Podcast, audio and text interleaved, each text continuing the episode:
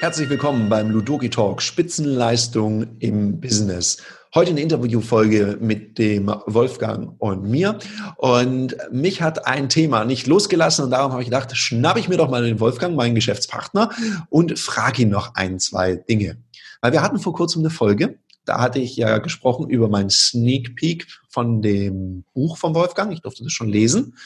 Und wir haben darüber gesprochen, dass ich ein paar Dinge über ihn gelernt habe und er hat gesagt, ja, er über sich auch, weil er hat sich mit seiner Lebensgeschichte auseinandergesetzt. Und da habe ich mir gedacht, hm, ist doch spannend zu erfahren, was er über sich gelernt hat. Und darum, lieber Wolfgang, sitzt du heute sozusagen auf dem heißen Stuhl und darfst ja. mir ein paar Fragen beantworten. Einverstanden? Okay, ja.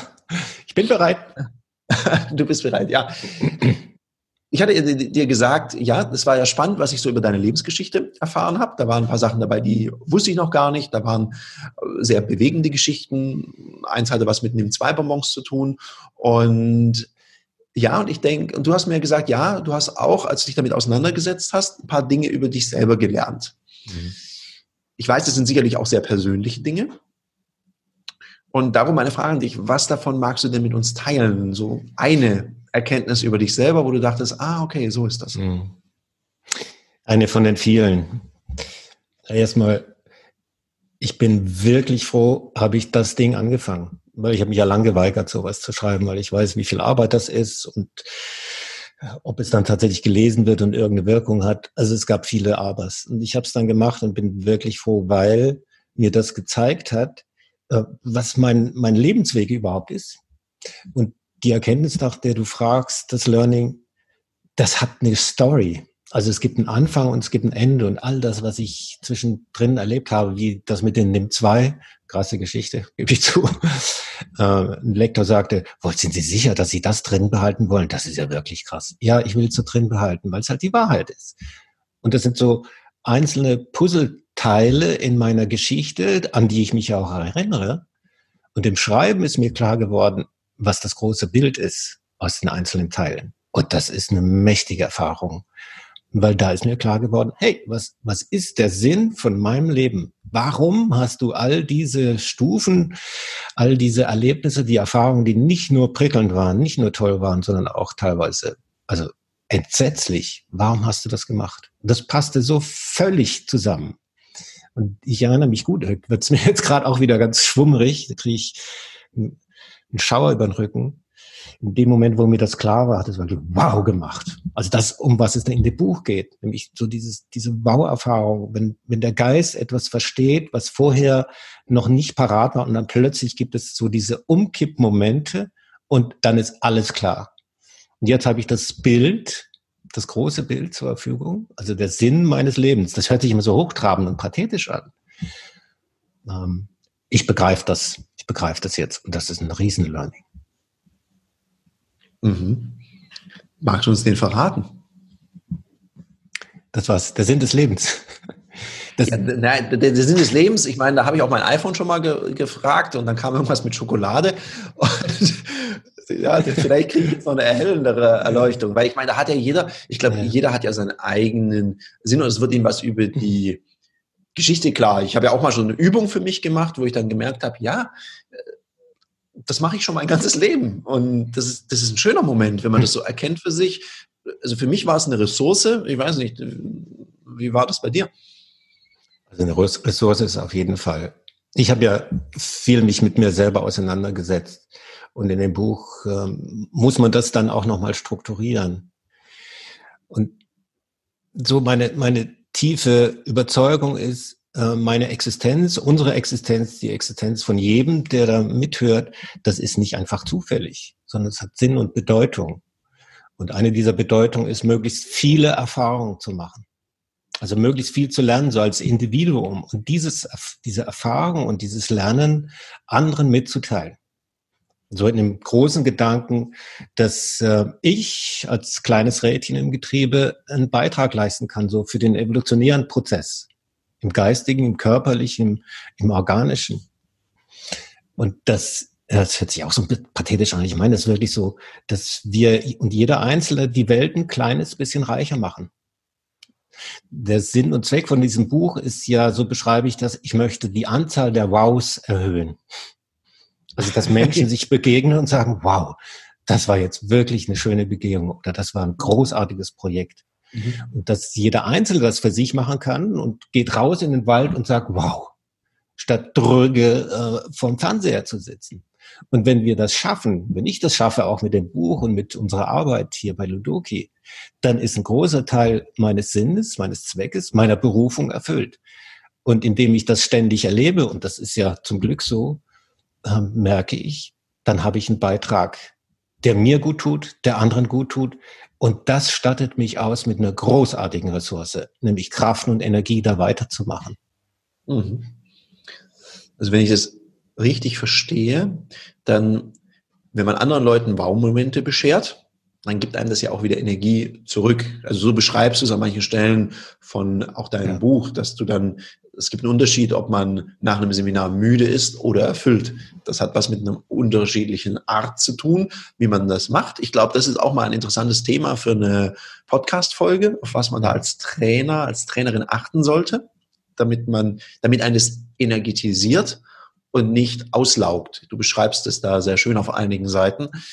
Und äh, ja, da waren für, für, auch für mich, ich habe da gelesen und ich meine, wir arbeiten ja lang zusammen. Darum, natürlich, ich kenne ganz viele von den Interventionen, ich kenne ganz viele von den Übungen. Ich erkenne auch teilweise die Menschen, die da ja nicht namentlich teilweise drinstehen, erkenne ich wieder aus Situationen, aus unseren Gesprächen. Also von daher ist es, glaube ich, für mich nochmal eine ganz andere Nummer gewesen, das zu lesen, weil ich halt immer gedacht habe, ah ja, das könnte das und das gewesen sein. Und es sind ja sehr, sehr viele Tipps. Du gehst ja sogar drauf ein, so mit der Stimme zu arbeiten. Mhm. Und ich musste so lachen Ja, genau. Und ich musste, ich habe sogar, ich habe dann komische Blicke gekriegt zu Hause, weil ich dann plötzlich vor ja. mich hin so ein Geräusch gemacht habe mal. Weil ich dachte, wie meint er das? Ja. wie soll das klingen? Ja, das können wir noch mal gerne vertiefen. Und dann hast du noch eine Übung beschrieben, die ich tatsächlich mit einer Dame mal gemacht hat, mit der ich mein erstes Stimmtraining gemacht habe überhaupt. Ja. Diese, diese Mi, Mi, Mi, Mu, Mu, Mu ja. und so weiter. Und ich weiß noch, wie ich vor der stand und gesagt habe, wie, ich soll jetzt zu dir Mumu sagen? Nee, das meine ich. Also äh, das war sehr lustig, darum muss ich da sehr lachen. Und da gibst du so, so ganz ja. nützliche und praktische Tipps, auch wann man es machen kann, das schätze ich sehr. Mhm. Und ich denke, wir werden in einigen der Folgen so ein paar Tipps mitgeben, so ganz praktische, so kurze Wissensnuggets, vielleicht auch mit einer Übung, die man für sich selber im Training machen kann. Und eine Stelle, lieber Wolfgang, die fand ich total gemein, weil du hast da was beschrieben. Und wir haben ja schon manchmal interessante Schulungsanfragen von Unternehmen, wo man denkt, echt, die verkaufen irgendwas. Und du erzählst da von einem Bestattungsunternehmen. Dann dachte ich so, jetzt bin ich ja mal neugierig, weil für mich ist so ein Bestattungsunternehmen, das ist so ein Geschäft, das passiert so mehr oder weniger automatisch, vielleicht so auf Empfehlung. Und denen geht ja nie die Arbeit aus den Herrschaften. Und gleichzeitig beschreibst du so einen Prozess, dass es ja gar nicht so einfach ist, weil da kommt jemand, der ist sehr traurig, hat einen geliebten Menschen in der Regel verloren und sitzt dann da. Jetzt geht's jetzt geht's ja darum, dass man sich plötzlich um ganz viele Dinge kümmern muss. Ich weiß das aus meiner eigenen Geschichte, aus Todesfällen in der Familie. Hm, dass neben der Trauer halt ganz schön viel Bürokratie auf einen zuschwimmt. Und dann gibt es so ganz viele Fragen, mit denen man sich eigentlich gar nicht beschäftigen möchte. Was für ein Sarg, was für ein Schmuck, was möchte man neben bei der Beerdigung haben? Und du beschreibst es so, wie dieser Verkaufsprozess läuft. Und vielleicht erzählst du selber ein bisschen so, was war denn so der Störer? Ich glaube, es hatte was mit einem Formular zu tun. Der Störer. Ja, ein Formular. Ja, man muss sich also ich weiß nicht, ob, ob ich da so in die Tiefe ein, eindringen will. Ihr sollt das Buch ja lesen und vorher erwerben. da steht es dann ausführlich drin. Ja, ähm, die Story ist ungefähr so. Mir ist aufgefallen, dass dieses Formular im Grunde das zerstört hat oder zumindest gestört hat, was es braucht, wenn ein Mensch in der Not ist, im Drama, im Leid, in der Trauer und eigentlich nicht weiß, was, was es braucht. Dann braucht er kein Formular sondern er braucht ein menschliches Gegenüber, was ihn versteht und unterstützt. Wenn man es mit einem Wort sagen will, es braucht dann Empathie. Und in diesem äh, Bestattungsinstitut gab es keine Empathie, sondern es gab ein Formular. Und das wurde eben so ausgefüllt, wie man das auch beim Finanzamt machen würde oder in einer anderen Institution. Und sehr, sehr sachlich, sehr nüchtern, sehr trocken ich weiß nicht, was ist das Gegenteil von empathisch? Also das Gegenteil von empathisch. Und das führte dann dazu, dass die Trauernden das zwar beantwortet haben, aber die Trauer ging nicht weg. Ganz im Gegenteil. Sie fühlten sich sogar noch mehr verlassen. Mhm. Und wir haben dann in dem Workshop äh, dran gearbeitet, wie können wir denn das, das ändern? Und das ist das, was in dem Buch äh, nach deiner Aussage fehlt. Was haben wir denn anders gemacht? Wir haben nämlich eine Minute Empathie eingeführt. Ganz einfach. Das haben wir erarbeitet. spielte übrigens Personality eine Rolle, weil es klar war, das, was da läuft mit dem Formular, das ist rein blau, sachlich, nüchtern, kühl, trocken, distanziert. Und das, was fehlt, ist menschliche Zuwendung, Wertschätzung, mhm. Achtung, Respekt, Mitgefühl. Deswegen habe ich äh, mit den Leuten eine Arbeit, was sie denn in dieser ersten, nur in der allerersten Minute anders machen können, um den Prozess anders zu gestalten. Und der Satz war ungefähr, ich kann das gut nachvollziehen, dass das eine ihrer dunkelsten Stunden ist. Und wahrscheinlich haben sie keine Ahnung, wie sie mit all dem umgehen können. Und was, sie wissen wahrscheinlich auch nicht, was jetzt zu tun ist. Und wissen, wissen Sie was, dafür bin ich jetzt da. Ich möchte mich darum kümmern, dass alles so wird, wie sich das vorstellt und dass ich mit einem guten Gefühl diesen Menschen verabschieden können. Damit mir das gelingt, habe ich ein paar Fragen. Darf ich Ihnen die stellen? Und so oder so ähnlich äh, haben das die einzelnen Leute gemacht und das war der echte Gamechanger. Weil dann die Trauernden, die haben sich äh, angenommen gefühlt, verstanden. Und das Interessante war, also es ist ja wirklich eine minimale In äh, Intervention, mhm. wenig Aufwand, gutes Ergebnis. Und die Fragen wurden in viel, viel kürzerer Zeit beantwortet, weil die plötzlich Sinn machten. Das Ziel war ja klar und die Absicht. Und ähm, die Zusatzleistung, die jedes Bestattungsinstitut zur Verfügung hat, und zwar in Massen, die wurden tatsächlich auch angehört und auch eingekauft. Und damit wurde zusätzlich auch was für diese Beerdigung getan. Es war nämlich viel, viel würdevoller, viel angemessener. Und die Trauenden konnten ihre Lieben wirklich gut und, und sinnvoll verabschieden. Also ist damit allen getan.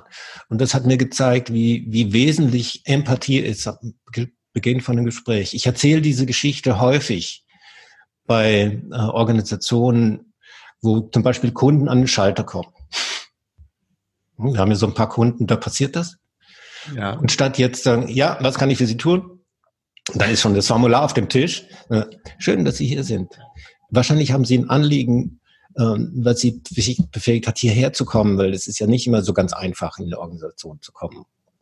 Was, was kann ich für Sie tun? Ich bin dafür da, um alle Ihre Fragen zu beantworten. Einfach so ein kleiner, ein kleiner Satz, zwei kleine Sätzchen, die helfen, so den Weg zu ebnen ja den, den Geist zu orientieren. Aha, da ist ein Mensch, da ist ein richtiger Mensch und kein Computer, der mich versteht, der mir zuhört.